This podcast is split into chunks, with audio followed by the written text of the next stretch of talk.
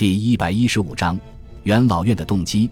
在辽尼尔瓦执政时期的政策之前，不妨先简略地解释一下为什么元老院有勇气和信心与军队竞速，在完全不经过军队领袖的情况下擅自做主。要了解元老院的行为，就不得不再度回到罗马元首制皇权这一话题。屋大维缔造的皇权本质上是在共和国本有的制度基础之上，将权力集中到一个名为奥古斯都的头衔下。而这个集中的过程则必须经过元老院。纵观帝国初的一百年，其实不难看出，元老院与皇权几乎是此消彼长的关系。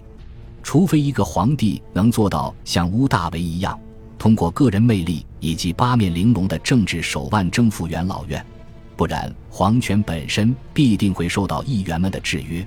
皇帝本身也并没有与贵族议员们有天差地别的关系。本质上也只是一种庇护关系的延伸，皇帝即贵族与平民的庇护人。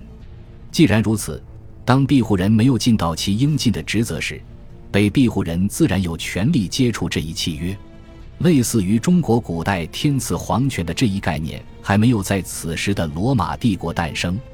元首制，顾名思义，即皇帝为共和国元首，且必须经过元老院。军队在帝制内起到的是稳固皇权以及遏制元老院的作用，但是在皇权的执政上面，却无法成为连接皇帝与议员的桥梁。军队固然可以帮皇帝途经元老院，但是本身将军、总督也大多出自元老院。这种微妙的军权更替，也就导致，在很多时候，军队无非是议员与皇帝之间周旋的筹码。加尔巴、奥托、维特里乌斯。维帕香等人在称帝之前，都曾兼备将军以及议员的双重身份。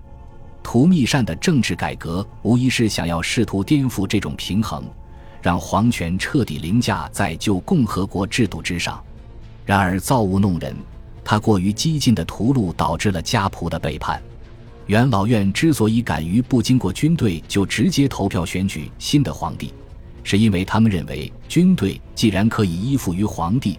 自然也能依附于元老院，且自帝国建立以来，从来就没有军队敢否认元老院投票选举皇帝的合法性，最多也就是在外省整一出黄袍加身，然后再打内战。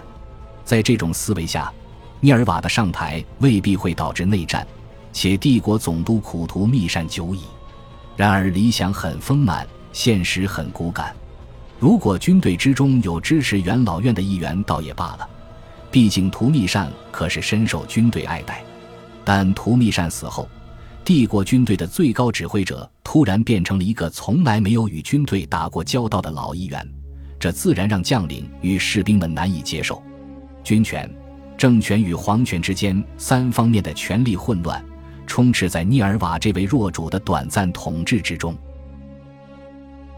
感谢您的收听，喜欢别忘了订阅加关注，主页有更多精彩内容。